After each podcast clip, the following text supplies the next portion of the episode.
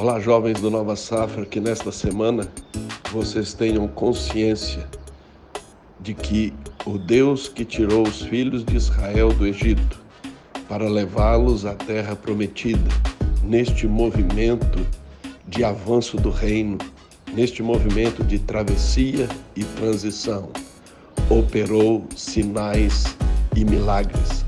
Este é o nosso Deus, o Deus de sinais e milagres.